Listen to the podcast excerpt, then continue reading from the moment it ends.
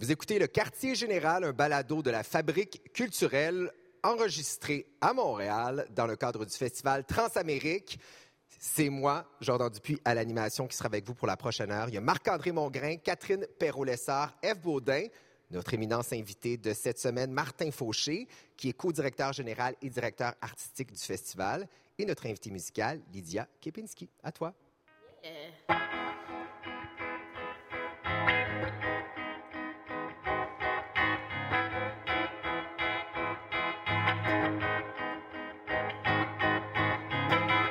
J'ai jamais été dans les bois.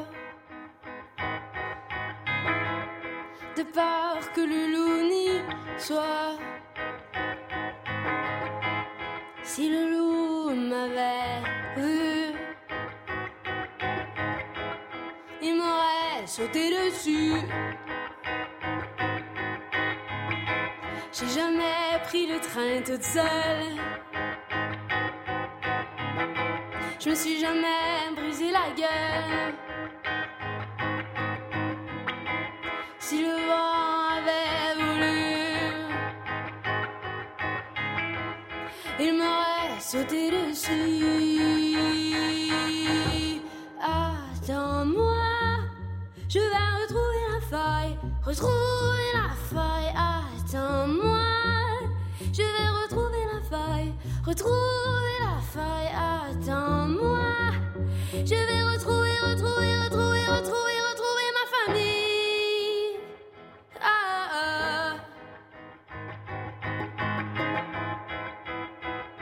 Hmm.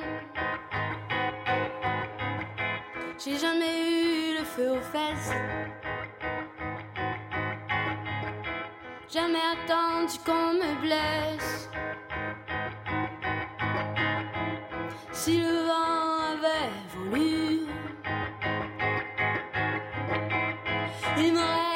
m'aurait craché dessus.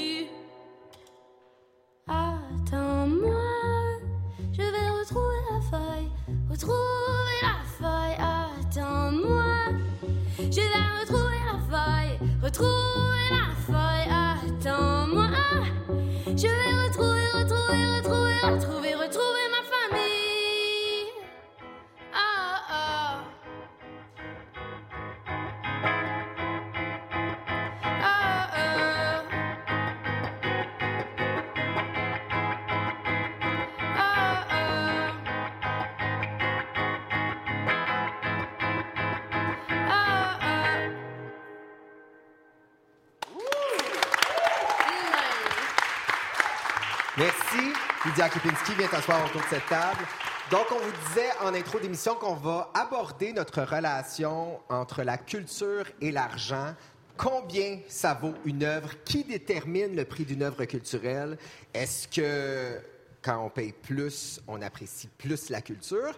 Et c'est pas anodin aujourd'hui qu'on soit en direct du Festival Transamérique parce qu'aujourd'hui, c'est le lancement de ce livre-là qui s'appelle Nos jours de fête, qui est un recueil de créations de la fondation du Festival Transamérique, qui s'appelait à l'époque le Festival de théâtre des Amériques. Donc ça, ça a été fondé en 85 jusqu'à aujourd'hui, en 2018.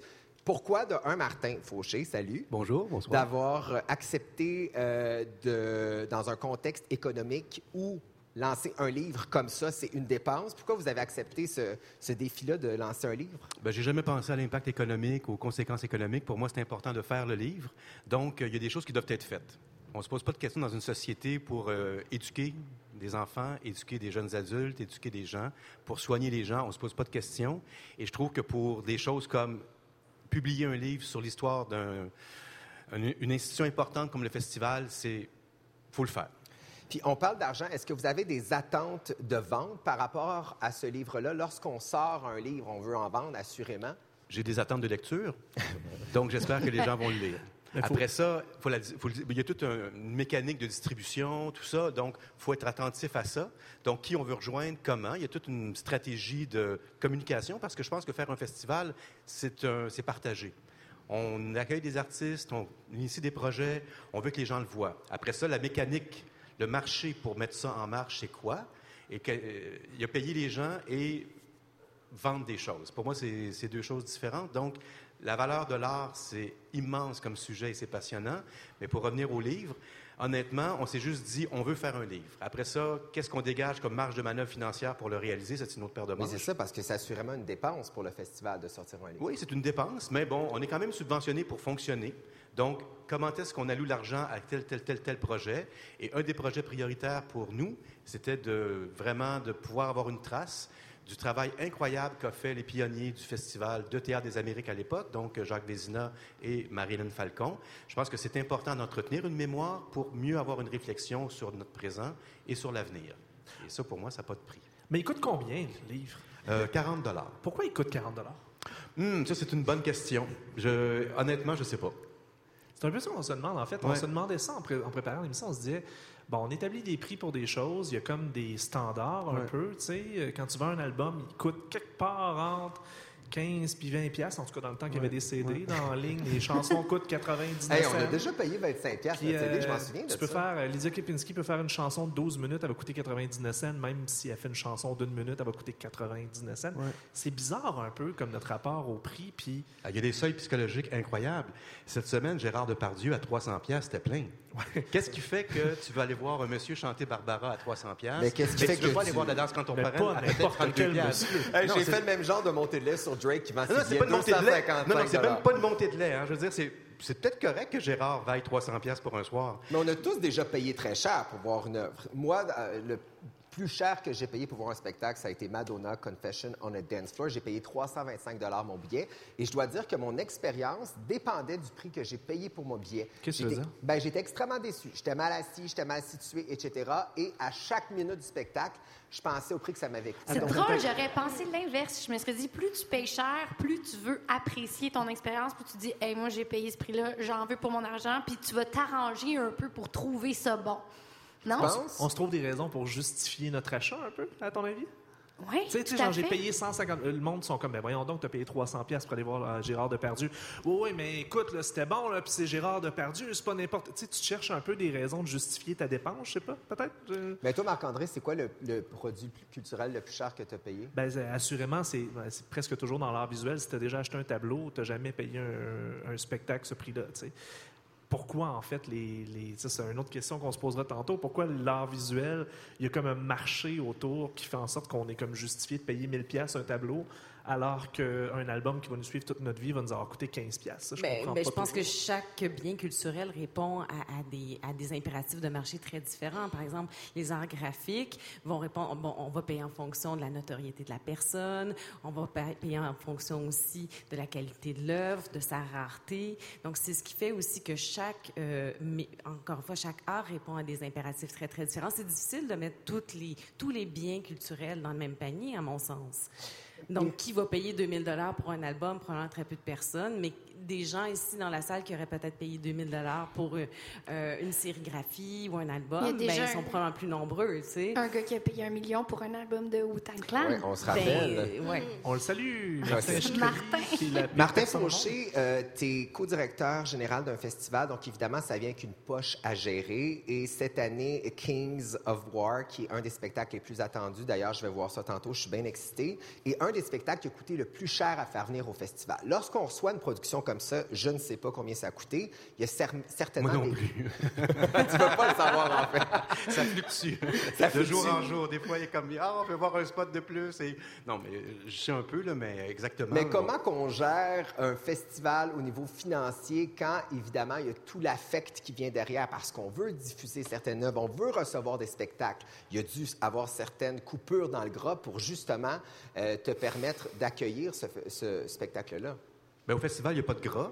Donc, euh, c'est plus qu'on on gère. En fait, c'est avec David, mon co-directeur général, qui, lui, est directeur administratif. Donc, on parle beaucoup de quelle enveloppe on veut allouer à la programmation à l'intérieur de tout notre budget de, fonctionnement. Euh, et après ça, ben, un festival, c'est des grands événements, c'est des événements plus expérimentaux, la grande échelle, la plus petite échelle, des gens qui ont vraiment des notoriétés très, très fortes, des gens qui sont en début d'écriture euh, scénique. Je pense que la réussite d'un festival, c'est un mélange de tout ça. Le Tunnel Group Amsterdam, donc la compagnie qui produit euh, le Kings of War, euh, c'est une des compagnies les plus prestigieuses d'Europe actuellement. Euh, ils y voyagent à 37 pour faire le Wow. Kings of boy, War. c'est quatre camions de décor, quatre jours de montage. En moyenne, un spectacle est deux jours de montage. Là, c'est quatre jours de montage, donc c'est une entreprise colossale. Mais j'aime ça d'être aussi colossal parce qu'on n'a pas de difficulté à être colossal pour l'Orchestre symphonique de Montréal.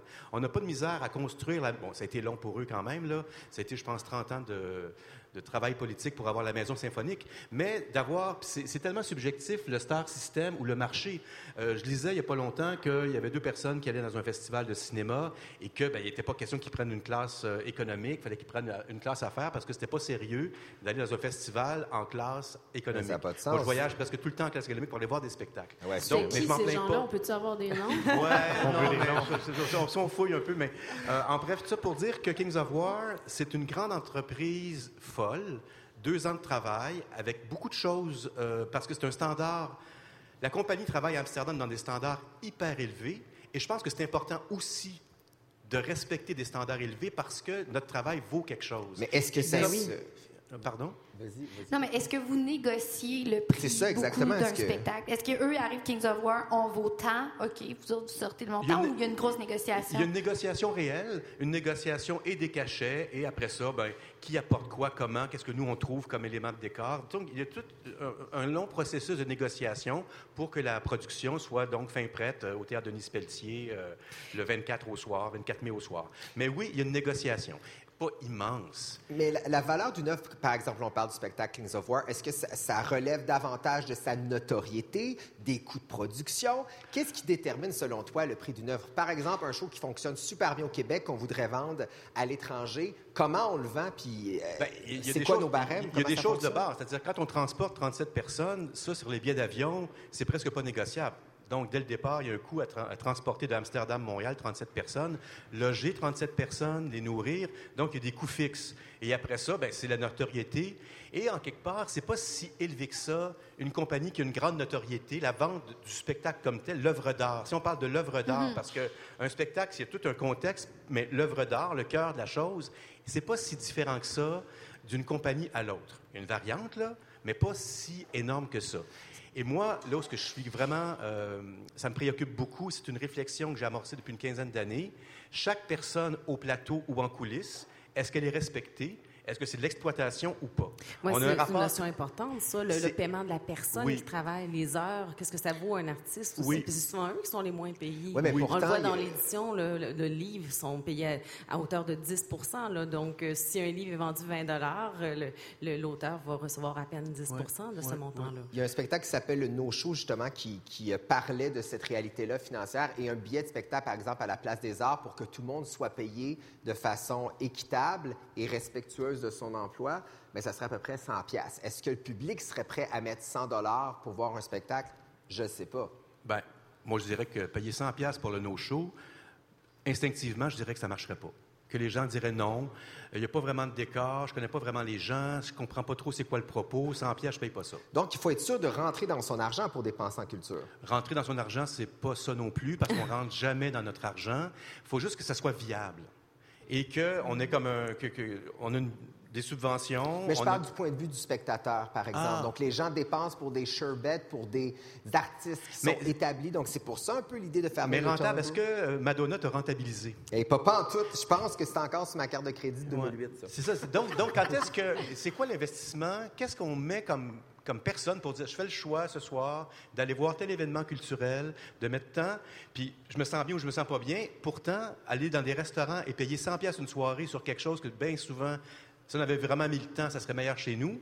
Ouais. Donc, c'est très, très subjectif. hyper ce- subjectif. dire- parce que je vois plein de monde qui vont jamais au spectacle et qui mettent des sous sur des chars, sur du linge. les- C'est correct, je suis pas de jugement, mais Ouais. quand est-ce que tu décides de dire, ouais, tel opéra, moi, je mets 325$ piastres parce que je veux vraiment être bien assis? Mais en même temps, tu sais, l'argument du restaurant que tu peux le faire chez toi, c'est le même pour la culture aussi, au sens où c'est plutôt qu'aller voir Lydia Kepinski, tu peux rester chez vous puis écouter son disque. Plutôt qu'aller voir un opéra, tu peux regarder un DVD. On peut consommer de la culture Ouais, chez bon, on soi s'entend aussi. que l'expérience on est différente. Ben, c'est la même chose avec le resto.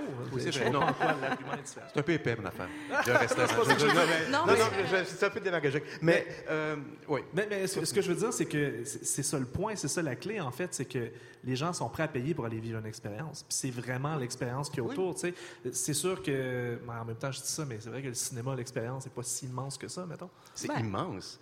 Mais sauf que pourquoi est-ce qu'un un, un prix de billet de cinéma plus que 15$, piastres, on fait comme, oh, c'est quoi ce film-là? Ouais. Donc, soudainement, il y a un standard et on est comme conditionné à ce qu'un billet de cinéma, puis même que là, tu dis, mais je peux l'avoir en streaming, c'est un petit peu moins bon, mais je vais comme l'avoir euh, sur mon écran euh, gratuitement. Quand on dit que l'expérience sur grand écran, j'ai revu donc All That Jazz à Cinémathèque dimanche passé, j'avais vu ça en 79. à- euh, et le grand écran montre tellement plus de choses, et je pense que je serais, moi, prêt à payer euh, 20$ piastres un film pour dire, j'ai vraiment pendant deux heures des une qualité optimale de, de, de- de spectateur. Une expérience que tu peux pas refaire chez, chez soi, finalement. Absolument, absolument. Donc, l'exceptionnel. En fait, je pense que ce, qu'on. Les arts de la scène, c'est de l'exceptionnel. C'est raté ou pas.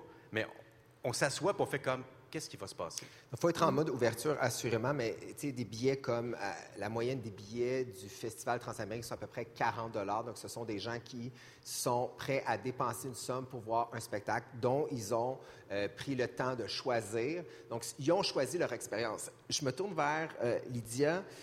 Tu, euh, là, on est du côté là, de ceux qui bookent et qui organisent une programmation, mais toi, tu es une artiste, donc il va- Oui. Inévitablement, falloir que tu vendes ton spectacle, peut-être ici. Ben, c'est pas ma France. job à moi. Là. Est-ce que tu y penses Les à ça, ta valeur en tant qu'artiste? Oui, ben on en fait, j'y pense. J'en discute à tous les jours avec les gens qui, qui vendent mon spectacle et qui l'achètent. Comment on établit ça? Comment on établit ça? Ben, tu, dans le fond, tu, tu checkes qu'est-ce que ça te coûte. C'est quoi tes musiciens? Genre, c'est, qui, qui le personnel qui est sur la route? Tu mets un prix, puis tu, euh, tu l'ajustes en fonction du contexte. Puis est-ce qu'il y a une marge de profit que tu dois te garder? Comment ça fonctionne? Parce que je me non, dis, il y si a des ça marche... spectacles qui sont à perte, puis il y a des spectacles qui sont euh, over, puis à la fin, on essaie de tout égaliser ça. Puis toi, as-tu trouvé ça difficile de mettre un prix sur ton premier show? Ben, tu- j'étais accompagnée, là, j'imagine.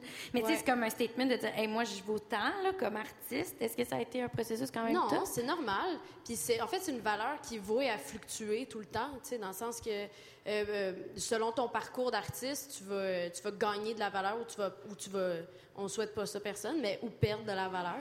fait que, puis c'est, c'est absolument normal. Puis il y a des shows qui, des plateaux qui valent 2000, puis six mois plus tard, ils en valent 6000. Puis, euh, Puis là, tu vaux combien? ben, je te le dirai pas, par exemple. Toi, tu veux combien? Mais c'est quand même facile. Mais c'est ça le prix aussi, c'est tu veux combien, toi tu veux combien, parce que Ouais, puis il y a- toi, a toi, de tout- ton côté, tu as tes dépenses, mais de l'autre Ouais. côté, il y a le diffuseur qui dit comment je peux vendre de billets, puis à quel point ça peut être rentable. Ouais. Fait que forcément, il se dit, Lydia Kepinski, Ouais. elle vend-tu 40 billets, en vend-tu 100, elle en vend-tu 400? C'est Ouais. différent, puis c'est là que ton... Il y a Ouais. comme un jeu entre... Mhm. Après ça, il y a des bars puis il y a des maisons de la culture. Puis ça, c'est quand même un enjeu qui est important. Les maisons de la culture sont comme UPRA subventionnées. Fait qu'en général, ils ont, ils ont des bons cachets, sauf que des fois, ils ont de la difficulté à rejoindre leur public en région.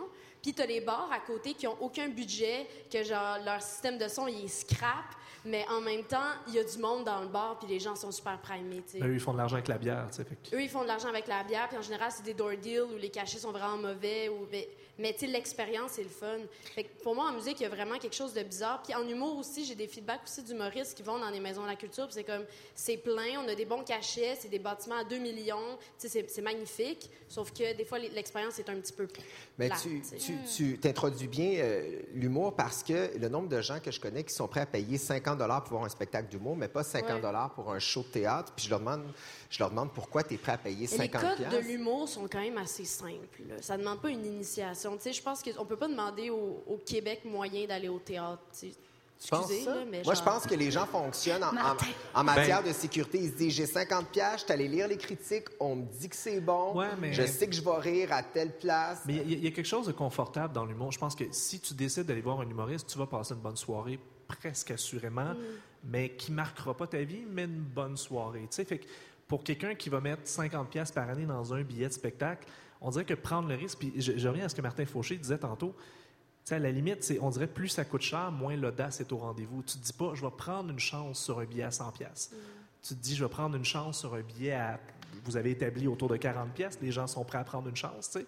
Mais ils- ils prendraient pas une chance sur une proposition théâtrale bizarre que tu sais même pas dans quel état ça va te mettre. Alors que tu sais très bien, quand tu vas payer 50 pièces pour aller voir un humoriste, tu vas rire d'au moins 15-20 jokes, tu vas ressortir de là, tu t'en rappelleras plus tellement, mais tu vas avoir passé une belle soirée.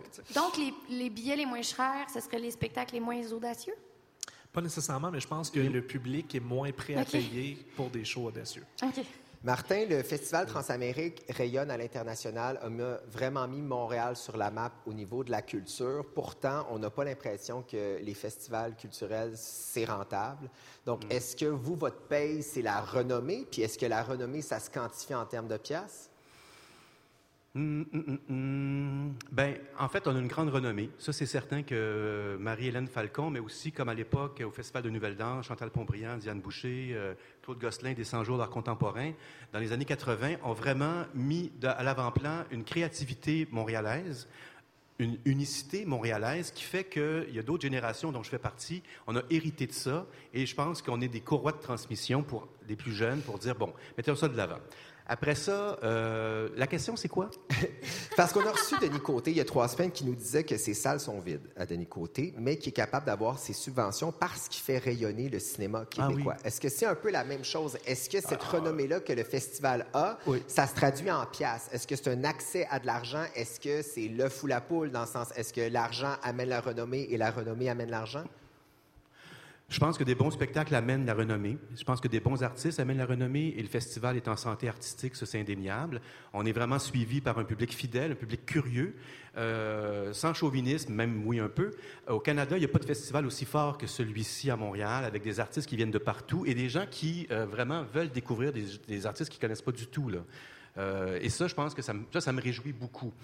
Après ça, on est comme un moteur pour les tournées beaucoup en théâtre, et, bon, c'est notre mandat, mais euh, pour en théâtre et en danse sur les tournées internationales des spectacles qu'on présente ici, des artistes nationaux. Donc, après ça, on peut assurer des tournées, euh, on, peut, on peut être initiateur de tournées qui durent deux, trois, quatre ans, et ça, c'est immense. Et moi, ça, ça m'amuse beaucoup, puis ça me désespère aussi que pour promouvoir l'électricité, la ville de Montréal n'a pas de problème à mettre 29 millions pour le circuit La électrique. Formule E. La formule E, la formule échec. C'est quand, même, c'est quand même incroyable comme festival. Ou dire que le G7, on met en, en sécurité 75 millions, parce que là, soudainement, il faut que les- ces, ces- ces femmes d'État-là et ces hommes d'État-là, et que pour un festival de théâtre et de danse, soudainement, on est dans un autre barème. Mais pourquoi t- t'expliques ça comment? ce- on a vraiment un rapport euh, au prestige.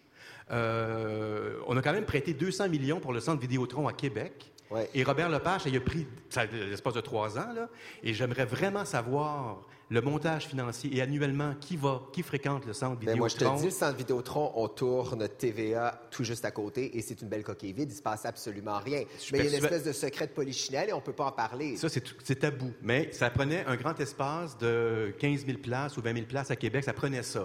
Robert Lepage, il a pris au moins 10 ans pour le diamant.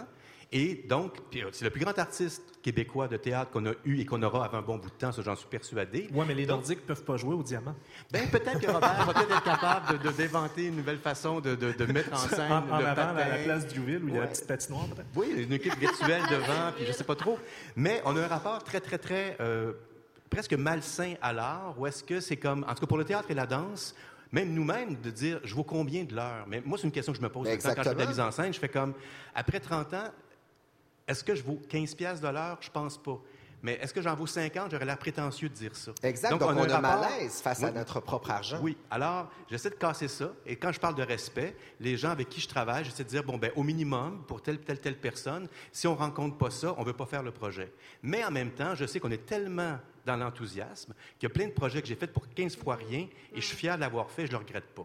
Donc, c'est un aller-retour entre faire de l'argent pour en faire. Lydia, j'ai comme l'impression que, est-ce que tu- tu joues moins bien dans un bar où c'est la porte qui te rapporte que dans une maison de la culture? Un soir, Euh, tu dis, Non, absolument pas. là. donc, ça n'a pas d'incidence sur l'âme qu'on y met d'un soir à l'autre. Puis après ça, ben là, on est tous tiraillés sur, sur telle affaire, je mets combien, je, je- je- je peux aller le chercher jusqu'à combien? C'est des investissements. Là. Tu sais, On est des petites PME, là, les musiciens. là. On est des, des- des petites PME incorporées. Fait qu'on comprend ces enjeux-là. Mais ce qui est fou, c'est que tu n'as pas été formé pour devenir une petite PME. Tu sais, C'est comme une carte qu'il faut que tu aies dans ton jeu parce que toi, dans le fond, tu es là pour jouer de la musique puis pour le plaisir de jouer de la musique. Tu sais, C'est comme des cordes Ouais. qu'il faut que tu développes. Mais je l'ai toujours vu comme un investissement. C'est un investissement. Tu peux prendre des risques, tu peux ne pas en prendre, tu peux être plus conservateur. Puis moi, c'est ce que je reproche un peu à, l'industrie de la subvention en ce moment, c'est d'être très conservateur. C'est qu'ils vont mettre, injecter de l'argent dans des projets qui sont à peu près sûrs que ça va fonctionner ou des projets qui fonctionnent déjà. C'est très difficile de commencer un projet, ben, en musique en tout cas. Je sais pas dans les autres arts. Toi, tu as eu de la misère à avoir des subventions? Moi, j'en ai jamais eu à date. Ah, là. ouais. J'ai j'ai commencé à en avoir. Je viens juste de commencer à en avoir. Tu sais, Jean-Lydia Kipinski a sorti son album. Fait que genre, OK, là, Il c'est se base bon, sur ça quoi pour te donner des subventions? Sur le succès que tu as, sur le rayonnement? C'est une, c'est une excellente question. À un moment donné, j'ai j'ai eu au téléphone le gars de la subvention la première fois que j'en ai demandé une. Puis il a passé les critères un à un pour me dire que j'avais ou 8 sur 10, ou 9 sur 10, ou 10 sur 10. Puis finalement, il est comme, ah ouais, mais finalement, l'enveloppe était pas assez grosse. Ça Fait qu'on prenait a dû 11 sur pousser. 10. Tu sais, Oui, c'est ça. Mais c'est fascinant quand on voit des, des œuvres d'art comme par exemple euh, le, le, le Riopel qui a été vendu à 7,5 millions euh, il n'y a pas si longtemps ou d'un Jean-Michel Basquiat à 110 millions qui est vendu. Donc, c'est, donc le, le prix de cette œuvre-là dépend clairement de, de l'affect qu'on y donne puis de son impact historique, etc. Donc, toi, que de rentrer, tu es une artiste, tu es là pour faire de la musique, pour toucher les gens, tu dois rentrer dans un tableau Excel. C'est quand même assez fascinant. Mais tu sais, moi, je fais de l'événementiel, dans le sens où ce que je vends, c'est spectacle. Après ça, il y a la musique, mais chaque C- tous les CD sont identiques. C'est vraiment pas la même chose que l'art visuel, est-ce que tu as une toile qui est unique, puis qui peut être conservée, puis qui peut passer à travers le temps.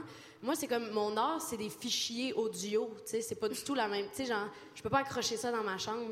Je peux pas le vendre. Ben, tu sais, je peux le vendre, mais on essaie juste d'arriver kiff-kiff. On n'est pas. euh, Mais en, mais en même temps, on sait que ça doit être subventionné, la musique, les arts, Ouais. euh, disons, vivants, Ouais. parce que ça a quand même été bien démontré que si socialement on encourage les arts, si on donne la piqûre, ben c'est en, exposant en fait une société aux arts que finalement on va vouloir en découvrir plus. Ça, c'est assez bien démontré, puis même économiquement, c'est pour ça que ça a été longtemps difficile d'établir le montant, montant des œuvres, parce que comme tu dis, en art visuel, comment comparer euh, le déjeuner sur l'herbe de Manet à un autre À tableau? Il n'y en a pas d'autres pareils. ça, ben oui. Puis, il y a aussi, d'un point de vue économique, on dit que les, il y a une utilité marginale croissante. Si on découvre l'opéra jeune, on va tout d'un coup euh, avoir de plus en plus envie de découvrir, par exemple, l'opéra. Si on découvre, si on vient au, au Festival de théâtre des Amériques, à 15 ans, il y a de fortes chances pour que ce soit le même public 15 ans plus tard qui soit ici.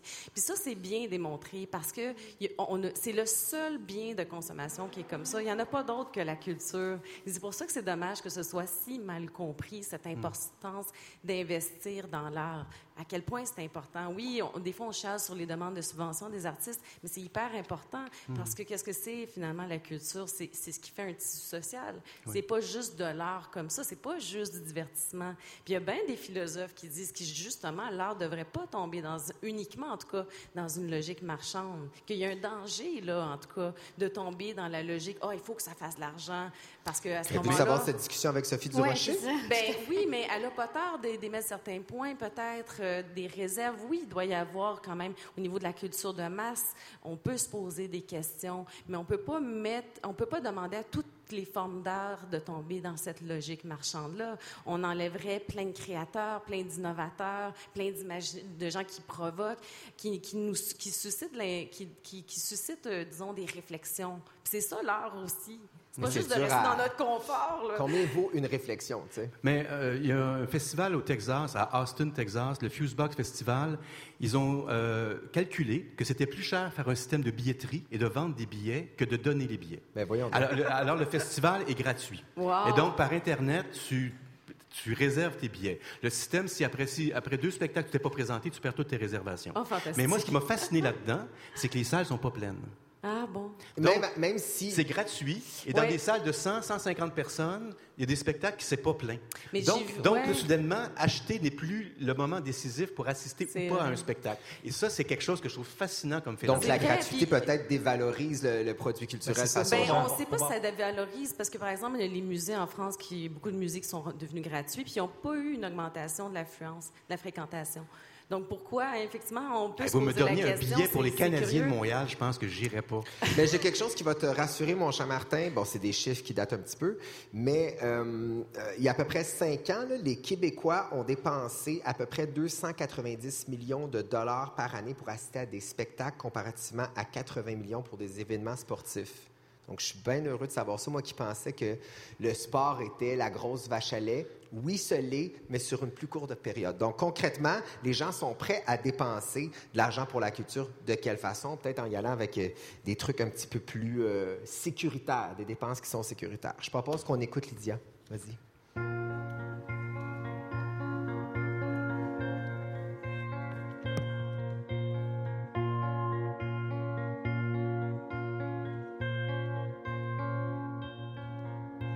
J'entends les rires lointains de mes frères, transportés par les vents, transportés par les mers.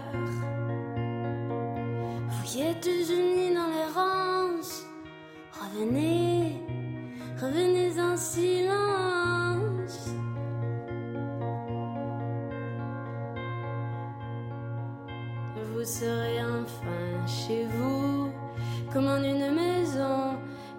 en votre absence.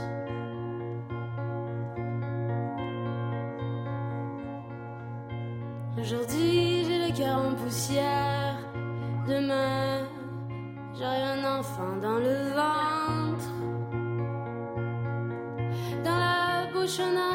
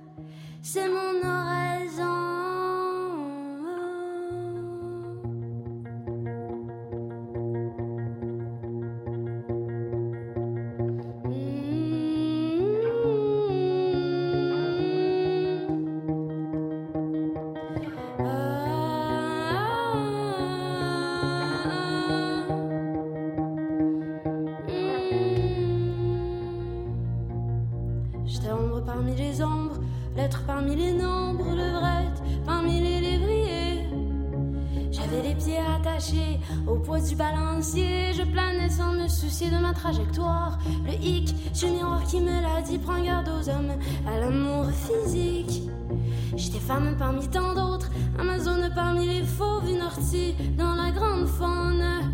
À couleuvre parmi les pieuvres, je passais inaperçu jusqu'à ce que je fasse mes preuves et enfin vous m'ayez reconnu. La veuve parmi les pieuvres, c'était moi, bien entendu.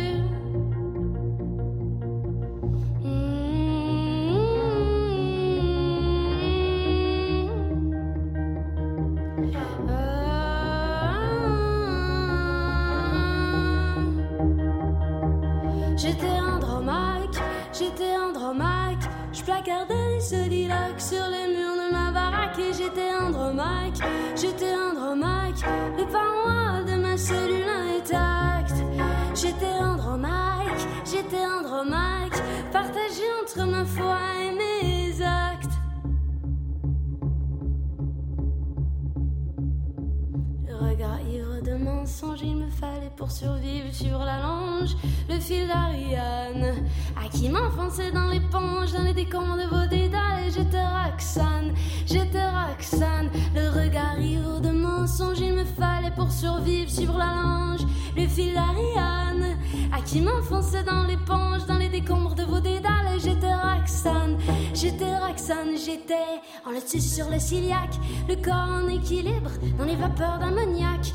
J'étais démoniaque, en fait, c'est la peau qui vibre sous la pulsation cardiaque. J'étais démoniaque, flashback, les yeux mouillés, la peau qui craque dans le verre qui fallait, le sang écarlate. Flashback, les yeux mouillés, la peau qui craque dans le verre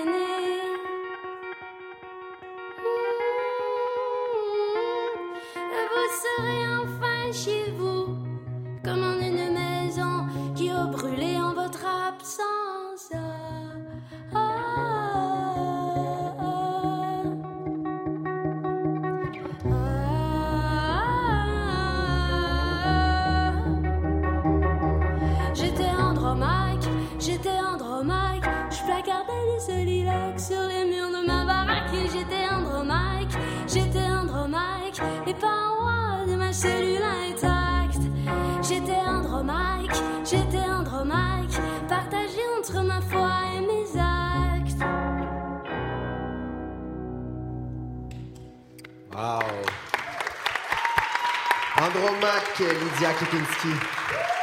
Bravo. Tu vois? Moi, je mettrais de l'argent sur toi. je mettrais une pièce sur toi. Je mettrais de l'argent. Je veux que tu mettes 375 piastres dans Je mon show mettre plus que je mettrais pour Drake, je te promets. Non, mais tu vois, j'écoutais j'écoutais Lydia chanter Andromaque, gratis, on est-tu chanson, on est-tu gâté. Puis je repensais à notre argument, à ce qu'on effleurait juste avant, où euh, on est en train de se demander, genre, est-ce que la gratuité dévalorise la culture? Puis là, je me, tu sais, je me demandais, je me disais, la question se pose, là, à, à l'ère où on paye à peu près rien pour Netflix pour avoir accès à des tonnes de séries, de films, à l'ère où on paye à peu près rien pour Spotify ou rien du tout pour écouter des... Tu sais, je veux dire, avant, là, on- il fallait, fallait investir 20 pièces dans un album de Lydia Kepinski, puis là, on avait mis 20 pièces dedans, fait qu'on allait l'écouter du début à la fin, attentivement, on allait lui donner une chance. Sûrement. Là, soudainement, là, on a accès pour à peu près rien à tellement de culture. Est-ce que ça la dévalorise ou pas? Je me pose tellement la question Mais depuis c'est longtemps. quand la dernière fois tu as écouté un album du début à la fin? Ben, 15 moi, c'est un toi, peu différent. Moi, c'est un tous peu les jours de différent. ta vie, mais parce que t'es chroniqueur musical. Non, mais le, le- le commun des mortels qui, qui, qui écoute, un, je veux dire, Jordan, c'est quand la dernière fois que tu écoutes un album du début à la fin? Et je dois dire. et En ça fait un 1992. bout. Peut-être celui de Mariah que je ressors une fois de temps en temps, mais, mais sinon, honnêtement, et j'ai l'impression que l'industrie musicale, là, on parle de l'industrie musicale, mais c'est un peu la même chose aussi, je pense, dans l'industrie culturelle en général, est formatée maintenant à ce type d'approche-là. Je veux dire, maintenant, les gens sortent des EP, sortent des chansons, savent que celle-là va fonctionner. Les albums musicaux euh, où tu ouvrais le livret et tu regardais les images et t'asseyais de voir dans les remerciements des liens, des textes, etc. C'est terminé tout ça, là. Donc, Ah, on je suis pas d'accord. Non? Je suis pas d'accord. C'est quoi le dernier album que tu as acheté? Euh, ben moi, je suis abonnée à Apple Music puis à ces affaires-là, puis je trouve ça vraiment très pratique parce que je peux vraiment les piger puis écouter ce que je veux. Mais mettons que je suis fan d'un artiste, je vais, je vais probablement acheter son album, comme Kendrick Lamar, mettons, j'achète ses albums. euh, Puis est-ce que tu penses que le prix que tu payes pour une œuvre, et là, ça, c'est une question pour tous les spectacles Mhm. aussi, influence notre rapport à cette œuvre-là? Souvent, il y a des shows, moi, je me dis, puis je pense que mon regard est biaisé parce que, bon, je suis critique culturelle dans la vie, je vois plein, j'ai la chance de voir une multitude de spectacles de façon gratuite, puis je me mets dans la peau de quelqu'un qui paye 50 pièces à côté, je me dis, il doit bien trouver... Puis des fois, je me dis, j'ai pas été touché, j'ai pas été touché. Est-ce que je suis désensibilisé Ah, parce toi, que je paye clair. pas? C'est clair que t'es dé- désensibilisé. tu sais plus combien ça vaut un billet de spectacle. Exactement. Marc-André, c'est la même chose pour toi? Tu passes ta vie dans Euh, les shows de musique. Est-ce que ouais. tu dis, si tu avais payé 75$ piastres voir Non, Lauren Hill au Metropolis, est-ce que tu triperais davantage? Lauren Hill, c'est sûr que non, mais euh, non, mais ça reste. ben, c'est sûr que nous, on a un rapport un peu différent tu sais, à la culture parce que c'est vrai qu'on paye pas souvent, mais en même temps, au contraire, quand je paye pour de la culture, je, je me, je me sens tellement privilégié de ne pas avoir à payer souvent, que finalement, ça ne me dérange pas de payer pour. Assurément. Ça compense pour tout ce qu'on n'a pas payé. On n'a pas le même rapport, mais euh, on dirait, je, je, reviens à ce que Martin Fauché disait tantôt, j'en reviens pas, son, son festival à, à Austin qui, dont les salles sont vides. non, non, non, non, j'ai pas dit vide. Pas vide, mais pas, pleine. pas pleine, alors que c'est gratuit. là, je suis en train de me demander, ouais, mais là, mettons que le FTA disait, ben, cette année, on a une édition gratuite. Les shows, venez les voir, c'est gratuit. À la limite, les gens se pitcheraient moins ces billets que s'ils payent 50 C'est relatif parce qu'il y, a toute une stratégie de communication aussi. Je pense qu'on réussirait, je pense, à communiquer. Je serais curieux, mais si on disait, OK, Kings of War, c'est gratuit, puis je parle du spectacle de la même façon, puis on fait les mêmes stratégies de communication qu'on le fait en vendant les billets, est-ce qu'il y aurait deux fois plus de personnes, disons, qui viendraient, ou bien on ferait le plein du public qui, à Montréal, viendrait voir Kings of War? Je ne sais pas. On, dirait, bon, Anterio, euh, c'est euh, récital, c'est euh, gratuit, une artiste que vous connaissez pas beaucoup, trois filles qui font un concert futuro, rétro-futuro, futuriste. Est-ce que ça serait une horde de personnes qui appelleraient, ou bien ça serait aussi comme persuadé de dire, non, non, non, venez vivre une expérience? Je ne sais pas. Mais je pense que la rareté et le sentiment d'être privilégié en culture, c'est quelque chose qui est très qui est très présent. Je, pense qu'il y a une fierté de dire j'étais dans cette salle-là ce soir-là pour voir tes spectacles. Et si tu enlèves ce sentiment-là très bobo qui est associé à la culture, je pense qu'en effet, il y, a, un impact. Mais je pense que le rapport au temps en 2018 est très, très différent et le rapport à l'éphémère qui fait que les choses se dévalorisent parce qu'on a l'impression que si on ne l'attrape pas maintenant, on pourra l'attraper dans trois ans puis dans cinq ans. Euh, pour le film, en tout cas, c'est très vrai. Euh, sur grand écran, ah, je ne le ferai pas sur grand écran, mais je pourrais l'attraper plus tard. Mais l'expérience sur grand écran est hyper importante. Un concert, un moment important ne se refera pas. Mais la multiplication des plateformes numériques fait en sorte que des chansons, tu peux en avoir partout tout le temps, 99 cents, mm-hmm. puis tu l'aimes pas beaucoup, fait que tu as juste payé 99 cents. Mais c'est sûr que quand j'avais 17 ans et que effectivement mon vinyle, je le payais 20 pièces, je disais Anna Prucknal, on m'a dit que c'était bon, j'ai entendu parler d'eux. Est-ce que je me trouver quelque chose là-dedans que j'aime, c'est ça. Et j'achète le vinyle. Là, tu le regardes, tu regardes ta pochette, tes deux barres, tu lis tout. et là, tu as un rapport très, très différent. Donc, ce rapport-là au temps, et euh, je, vois certaines personnes dans les salles de spectacle qui regardent, qui regardent leur iPhone en même temps, qui textent. Peut-être qu'ils textent, c'est génial ce que je suis en train de regarder, ou bien je m'ennuie, je ne sais pas. Mais ce rapport éphémère-là a sûrement une conséquence sur la valeur qu'on accorde ou pas à ce qui est devant nous. Je parlais avec quelqu'un dans l'industrie de la musique récemment qui me disait le, le plus gros problème en ce moment, c'est pas de convaincre les gens de mettre de l'argent sur la culture, c'est de mettre le temps. Ils n'ont plus le temps d'aller voir des shows alors qu'ils seraient prêts à mettre l'argent, mais ils n'ont pas nécessairement le temps. Mais c'est du temps que tu choisis. Toi qui as un enfant, en plus, il faut que tu trouves... Tu vas mettre 15 heures sur Netflix, mais tu ne trouveras pas de temps, une Oui, tout à fait, mais, mais, mais investir du temps chez soi, c'est différent qu'investir du temps à sortir. C'est difficile de convaincre les gens de mettre leur temps dans des sorties beaucoup plus que c'est difficile de convaincre les gens de mettre du temps chez soi à écouter de la musique, écouter la radio, peu importe, tu sais. Martin, j'ai une question. Est-ce que, est-ce que ça te dérange que depuis tantôt, on parle de ton festival en termes d'argent, puis de cash, puis d'œuvres? Est-ce que, est-ce que c'est pas beau de parler euh, du FTA avec un signe de pièce à côté? sais, quand on parle de culture, on dirait qu'on n'aime pas ça tant que ça, parler d'argent. Le festival est aussi important que Bombardier. Je pense que je suis aussi important qu'un haut dirigeant chez Bombardier. Donc, j'ai aucun problème à... Non, non. J'ai aucun problème à parler d'argent parce que je paye des impôts je suis fier de payer des impôts, de contribuer à ma société pour tout ce qu'une société contribue au bien commun. Et donc, quand on parle d'argent du festival, je veux qu'on en parle d'une façon sérieuse. C'est pas juste pour, euh, pour c'est pas des niaiseries. Là. Mais donc, j'ai pas de problème. Ça crée de l'emploi aussi. On oublie de dire, ça crée de l'emploi, ça participe au, au, PIB euh, de la province, du, au Canada aussi. Je veux dire, à un moment donné, on, oublie de le dire. Là, c'est pas juste des quêteux. Là. Il y a beaucoup, beaucoup de création d'emplois. C'est 630 000 emplois qui sont reliés au milieu de la culture au Canada. C'est beaucoup. C'est beaucoup. Mais, Et Martin, pourquoi tu penses qu'il y, a toujours encore un certain malaise de parler d'argent lorsqu'on est un artiste? On dirait qu'on a cette impression-là que d'être artiste, c'est faire vœu de pauvreté. Puis aussitôt que tu commences à faire de l'argent, ou si, mettons, demain matin, le Festival Transamérique devenait hyper rentable, qu'il y aurait un malaise généralisé. Pourquoi tu penses qu'on a ce rapport-là qui est... Ben, je pense que c'est un rapport de culpabilité incroyable parce qu'on fait ce qu'on aime. Et je pense que c'est très culpabilisant de dire, ben, j'ai du plaisir à le faire, et je mets de la passion, et c'est souvent pour... J'ai tellement de plaisir que j'accepte pour certains projets de le faire gratuitement, et ça aussi, c'est beau. Il y a aussi des fois de dire, hey, ça, là, non, tu me proposes telle mise en scène, tu n'as pas d'argent et ça ne me dérange pas et ça m'apporte beaucoup. Il faut juste que dans l'année, j'ai vécu ou que sur cinq ans, j'ai vécu. Je pense que c'est un aller-retour. Le rapport à l'argent, le rapport au profit, le rapport au luxe, le rapport à la beauté, le rapport au vital, je pense que c'est tout ça. Et notre métier, ce qui est beau, c'est qu'on se réévalue sans arrêt. Donc, réévaluer au sens valeur. Qu'est-ce que ça vaut, le temps investi? Et je pense qu'il y a d'autres domaines de la société qui devraient aussi se réévaluer plutôt que de dire automatiquement tous les médecins devraient faire tant et en bas de ça, c'est pas possible. Et c'est là que je pense qu'il y a un déséquilibre par rapport à l'argent. Mais pour moi, être un festival où on est générateur de pensée, de pensée critique et de beauté, ça a un coût, oui, et je veux qu'on le paye socialement, ce coût-là, parce que ça vaut la peine. C'est un vivre ensemble, c'est une cohésion, c'est une intelligence. En tout cas, je n'y vois que des vertus. Je suis désolé, J'aimerais. En tout cas, je suis désolé. On, je, on, je en vois que des vertus. Mais merci est- de prendre la place comme ça, parce que comme, ça gosse des fois, là, c'est comme notre héritage judéo-chrétien qui nous dit que genre, non, non, mais il faut que tu sois humble, puis il faut pas parler d'argent, puis il faut pas, tu sais, puis c'est- je trouve ça le fun d'avoir des discours de même. Puis aussi, il y a une affaire que je trouve, là, le FTA cette année, votre campagne de pub est tellement belle. Pour vrai, c'est incroyable. Mais tu sais, parce qu'on parle d'argent, je veux dire, advertiser un festival de même aussi, c'est comme ça coûte de l'argent. À un moment donné, il faut se demander où est-ce qu'on met quoi dans le budget, puis je trouve tellement que c'est beau, là, pour vrai. Merci beaucoup. Euh, Martin, le succès d'un spectacle au FTA ou euh, l'échec d'un spectacle, parce qu'il a sûrement dû avoir des ratés dans, dans Oui. toutes ces années-là, Oui.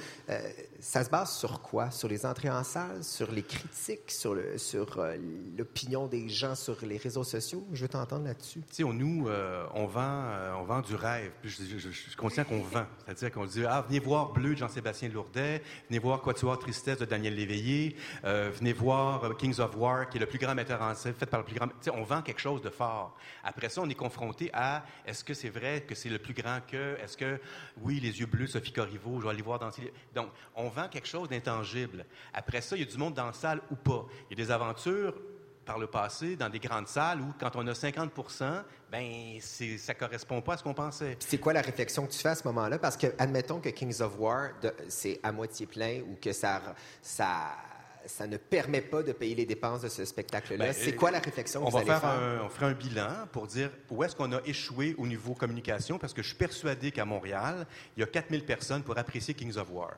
C'est ça que je me dis. Il y a sûrement 400 personnes pour apprécier le travail de Jean-Sébastien Lourdet, qui est un travail assez marginal, expérimental, ou Lara Kramer, qui euh, interroge la réalité euh, des Premières Nations. Il y a 400 personnes assez audacieuses ou assez téméraires ou assez je sais pas quoi pour voir ça. Mais on les trouve comment? Comment les rejoindre, c'est Alors, ça? le grand enjeu, c'est la communication, parce que les gens curieux sont là. Ouais. Les gens qui ont un potentiel d'achat sont là. Qu'est-ce qu'ils vont faire pour dire j'y vais?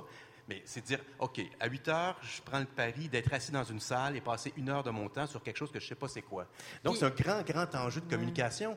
Mais ça nous demande, ça nous demande un, un laisser-aller puis un, sen- un- un lâcher-prise sur ce qu'on s'en va voir, chose que, dans la, Complètement. que la société ne valorise pas parce qu'on sait ce qu'on va manger lundi, on, tout est dans notre calendrier. Oui, puis en même temps, on nous demande faire- de se projeter dans des REER, donc de, de se laisser abandonner et de payer pour ça, pour un risque. Mais c'est inspirer le monde. Tu vas faire une séance de yoga, c'est tu t'abandonnes à toi-même et ça se peut que tu as l'air d'un gros tas qui n'est pas capable de faire, de faire les exercices. Donc, c'est un pari avec toi-même.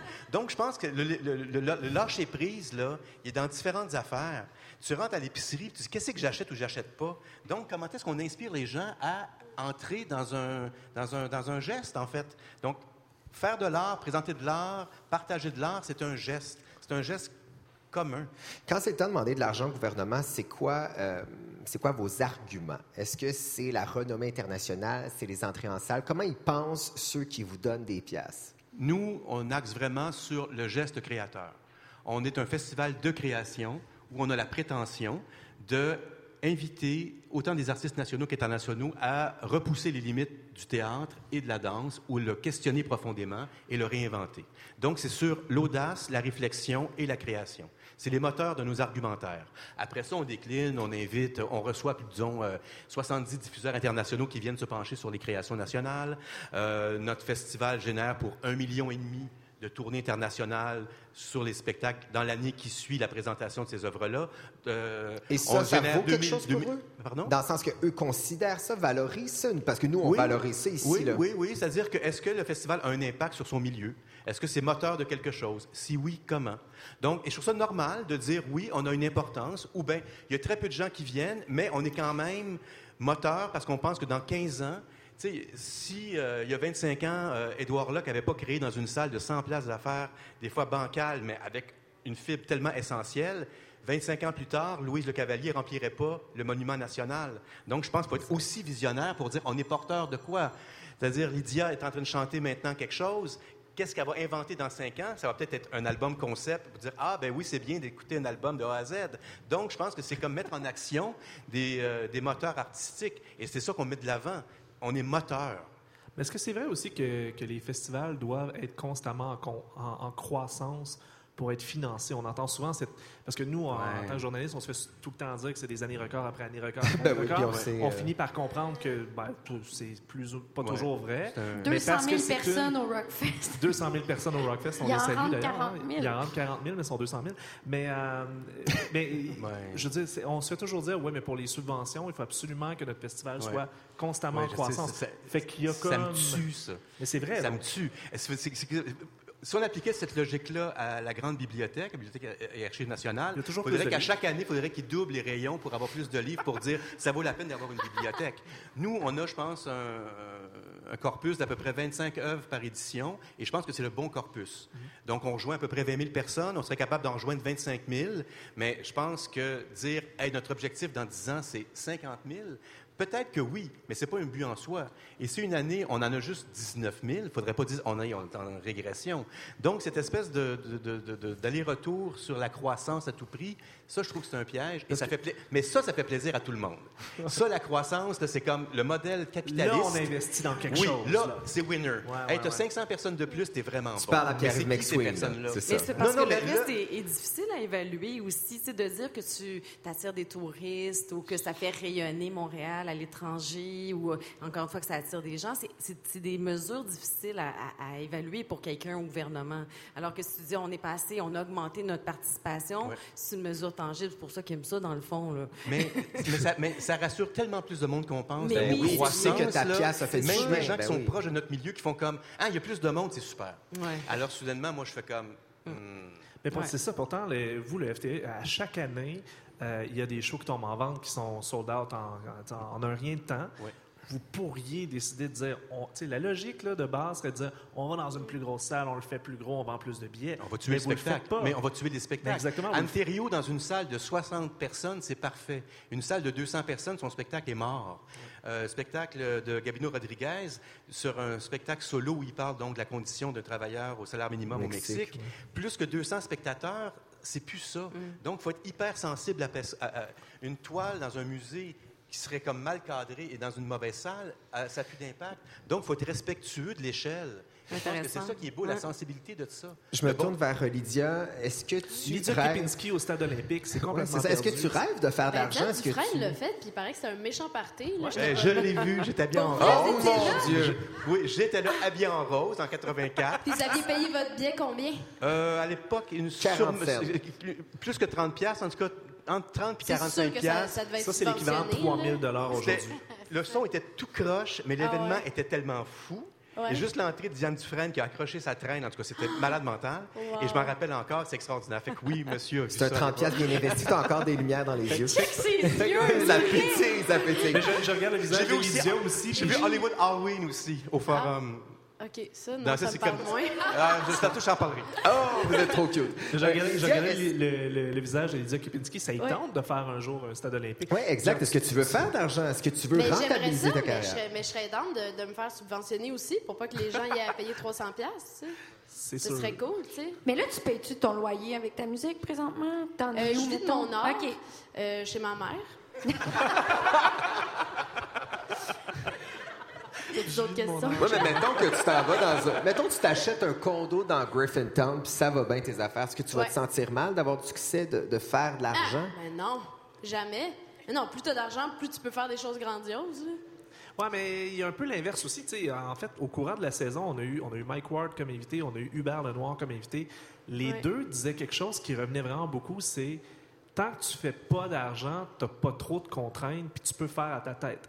À partir du moment où tu fais plus d'argent, tu peux moins faire à ta tête. Ouais, qu'est-ce Ben, que tu moi, Hubert que- nous disait carrément, moi, je suis OK à être pauvre jusqu'à 30 ans parce qu'au moins, je vais pouvoir faire ce que je veux puis j'investis dans plus tard parce que mon audace de pauvre en ce moment va pouvoir Ouais, me mener ouais. plus tard plus loin.